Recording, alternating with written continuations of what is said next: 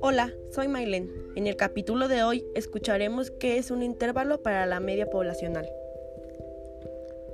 Un intervalo de confianza es una técnica de estimación utilizada en inferencia estadística que permite acotar un par o varios pares de valores dentro de los cuales se encontrará la estimación puntual buscada con una determinada probabilidad. Un intervalo de confianza nos va a permitir calcular dos valores alrededor de una media muestral, uno superior y otro inferior.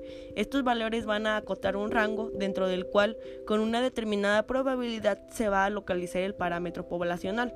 Esto quiere decir que el intervalo de confianza es igual a media más menos margen de error.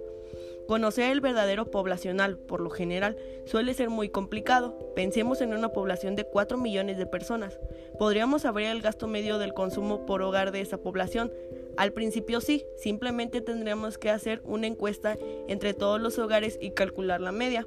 Sin embargo, seguir este procedimiento sería una tremendamente laborioso y complicaría bastante el estudio.